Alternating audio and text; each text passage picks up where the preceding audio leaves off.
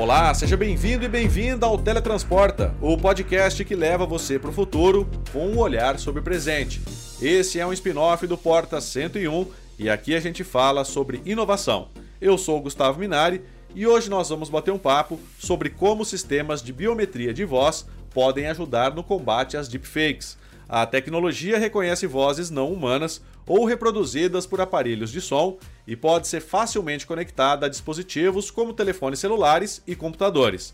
Para explicar para a gente como esse sistema inovador funciona, eu recebo hoje aqui no Teletransporta o Igor Rufnagel, que é cofundador da Minds Digital. Então se segura na cadeira, aperte o seu fone de ouvido, que é a hora do teletransporte para o futuro.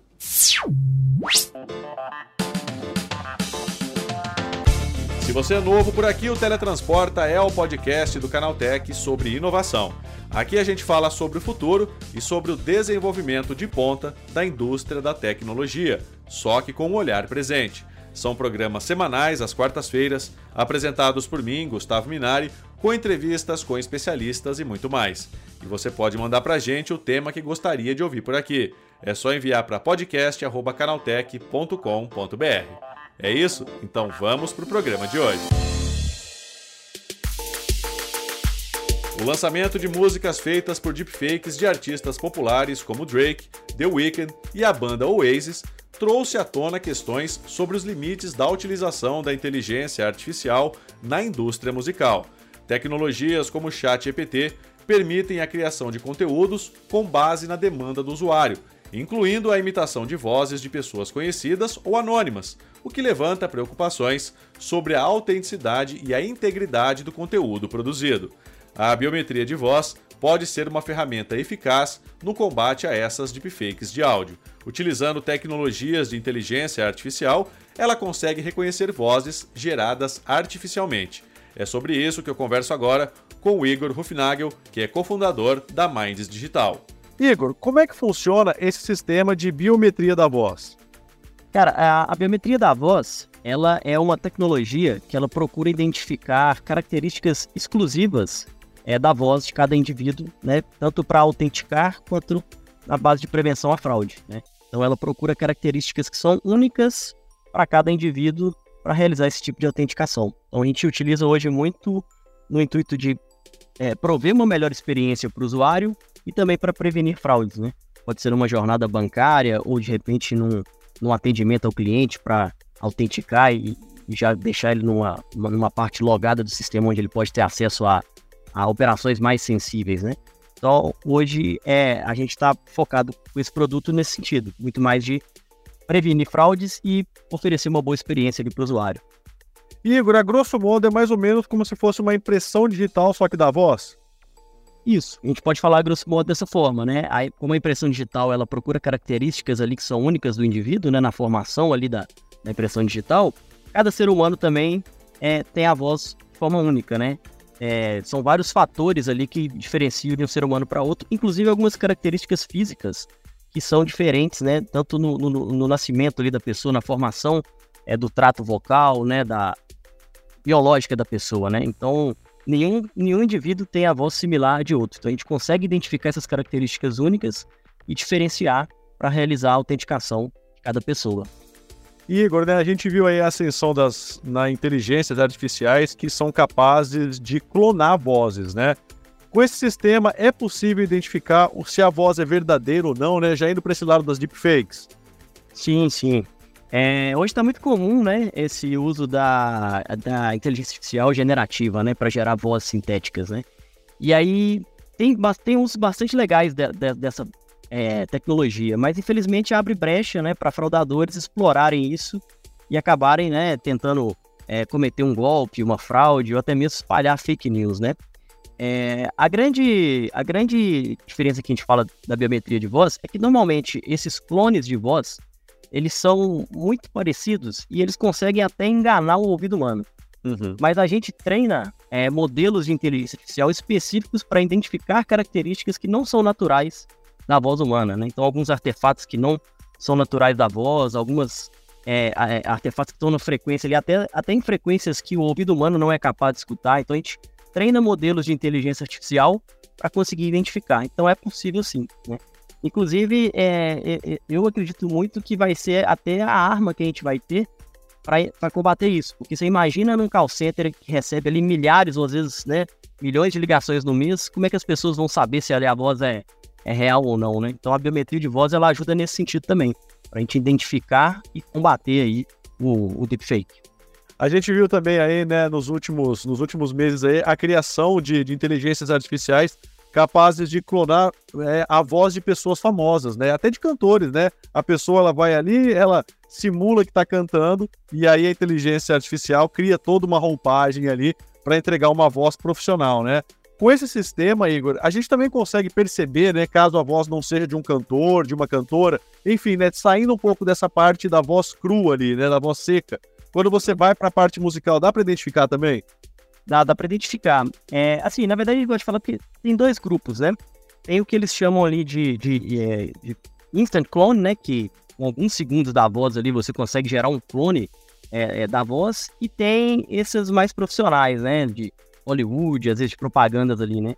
Nesses casos, é, é, é, é, inclusive até muito mais complexo de gerar essa voz, porque ela exige, às vezes, horas de voz da pessoa, do artista, né? Ou, é, da pessoa, enfim, que que a gente quer clonar a voz, e exige até mesmo o que a gente chama de um fine tuning do modelo, né? um treinamento específico do modelo que pode demandar aí semanas, pode custar às vezes milhares de reais aí para fazer, né? E aí eles conseguem chegar em aplicações mais é, realistas. Uhum. Porém, tem tanto um cuidado das empresas que fazem isso, elas não vão fazer esse tipo de trabalho para qualquer pessoa, né? Explorar uma brecha nesse sentido.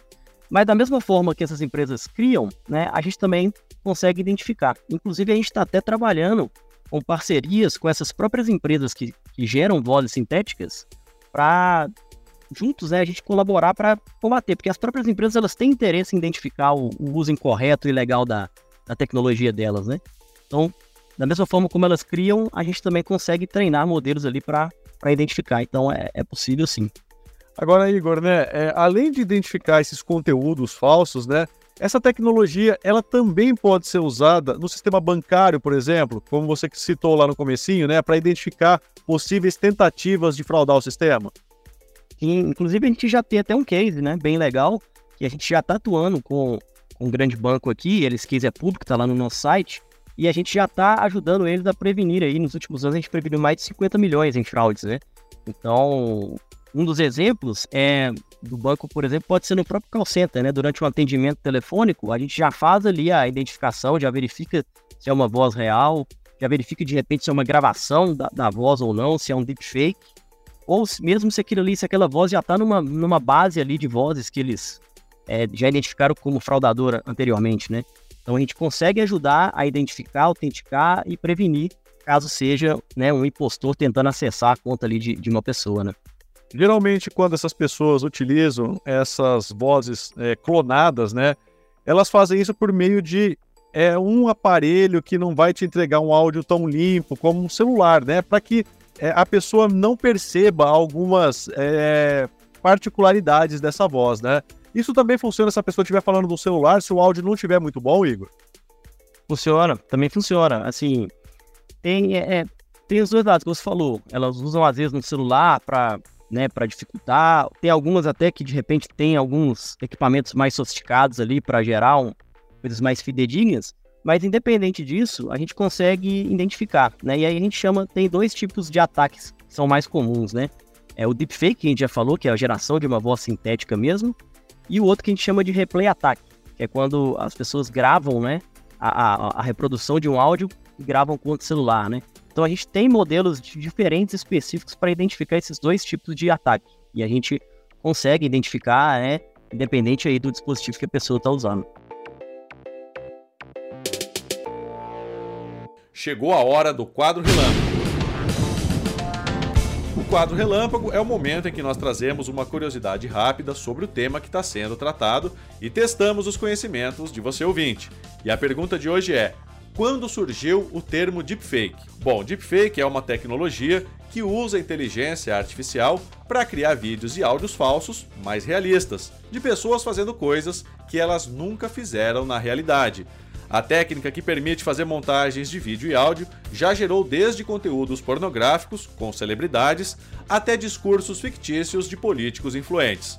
O termo deepfake apareceu em dezembro de 2017, quando um usuário do Reddit com esse nome começou a postar vídeos falsos de sexo com famosas. Essa palavra é uma mistura das expressões deep learning e fake e significa o emprego da IA para criar uma situação falsa.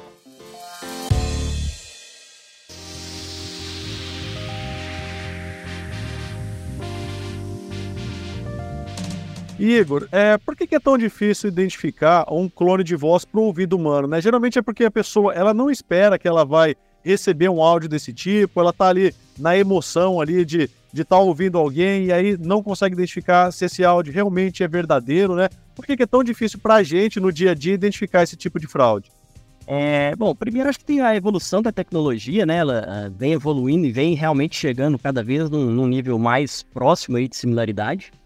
Mas é o que você falou. Normalmente é, eles atacam assim, é muito visado para golpe em pessoas que são mais idosas, ou que são um pouco mais é, descuidadas, ou que de repente até são cuidadosos, mas estão no momento ali pressão ou preocupado, né? Você mandar um áudio ali de, de um filho, né, para um, um pai, para uma mãe, às vezes ela, a situação é tão grave ali que ela nem se preocupa em verificar se aquele áudio é verdade ou não, né? É, então acaba que sendo, sendo difícil em alguns cenários. E esses fraudadores, eles são espertos, eles tentam de um jeito, tentam de outro, até eles conseguirem encontrar uma pessoa onde eles consigam, né, é, é, enganar. Então, realmente, em alguns casos ali, é complicado para o ouvido humano, né? Mas o, o, a sorte é que a gente tem inteligência artificial do nosso lado. Da mesma hum. forma que eles fazem isso, a gente treina do nosso lado para identificar e combater, né? Igor, é, você acha que essa deve ser uma preocupação daqui para frente, né? Você ficar cada vez mais atento aos tipos de áudio que você recebe, que você escuta? Sem dúvida. É... Eu estava até lendo uma reportagem ontem, curiosamente, é, de uma pessoa do governo americano dizendo sobre isso, né? É uma preocupação que os governos já estão tendo nesse sentido. É, por exemplo, você saber o que é real e o que não é real, né? Então, é, você imagina alguns cenários, né? Chegar gravações lá do presidente dos Estados Unidos, o presidente do Brasil, falando informações falsas ou, ou uma frase ali, alguma coisa que comprometa ele, né? E aí a gente não vai saber mais o que, que é, o que, que não é, né? Ou então, como a gente citou anteriormente, um golpe, né? A pessoa recebe um áudio ali, né, de uma voz muito similar a de um filho ou de um parente, né?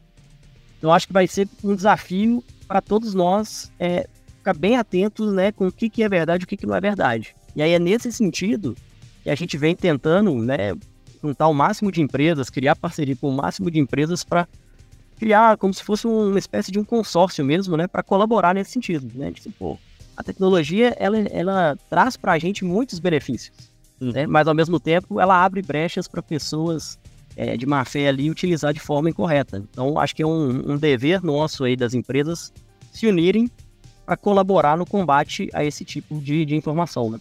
Igor, essa ferramenta que vocês desenvolveram, é, ela age em tempo real ou vocês precisam que o áudio seja gravado e depois submetido à ferramenta? Como é que funciona?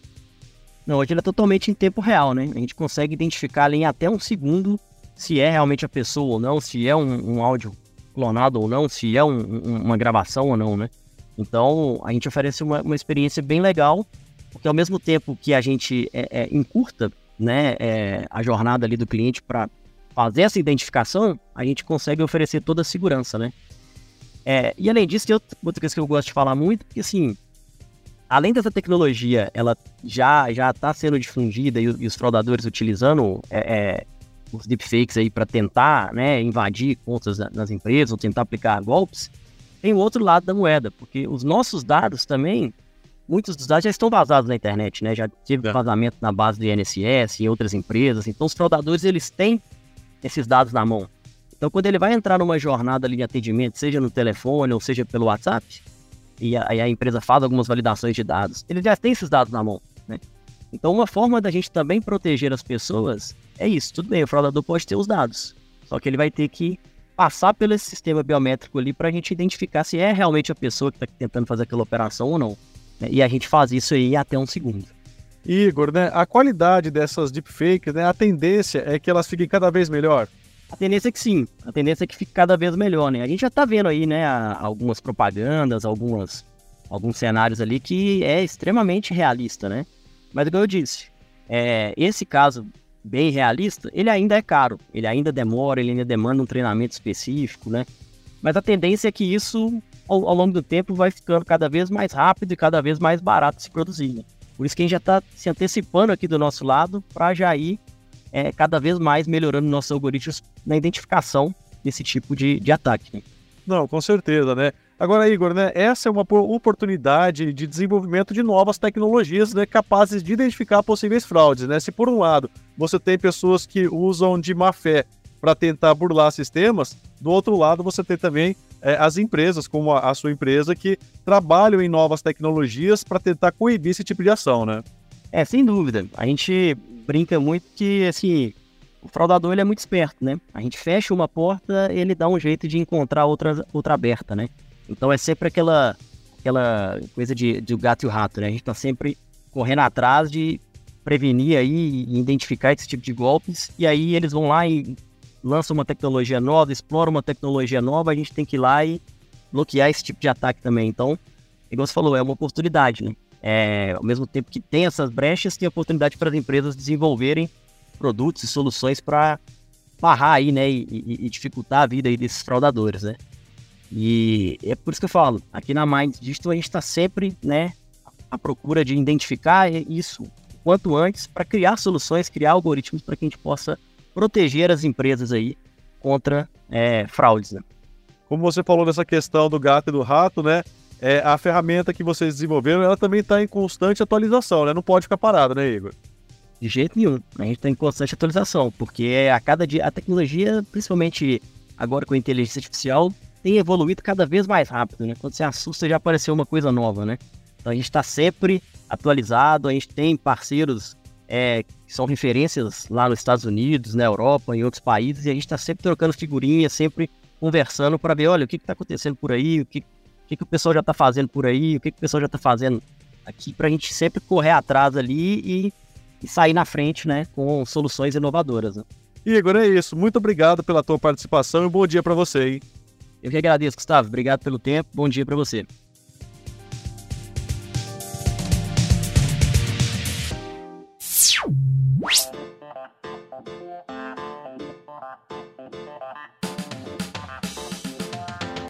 É isso aí, o nosso teletransporta de hoje, falando sobre como a biometria de voz pode ajudar no combate às deepfakes, está chegando ao fim. Agora lembre-se de seguir a gente em todas as redes. É só procurar por arroba Canaltech. Nosso programa é publicado toda semana, sempre às quartas-feiras.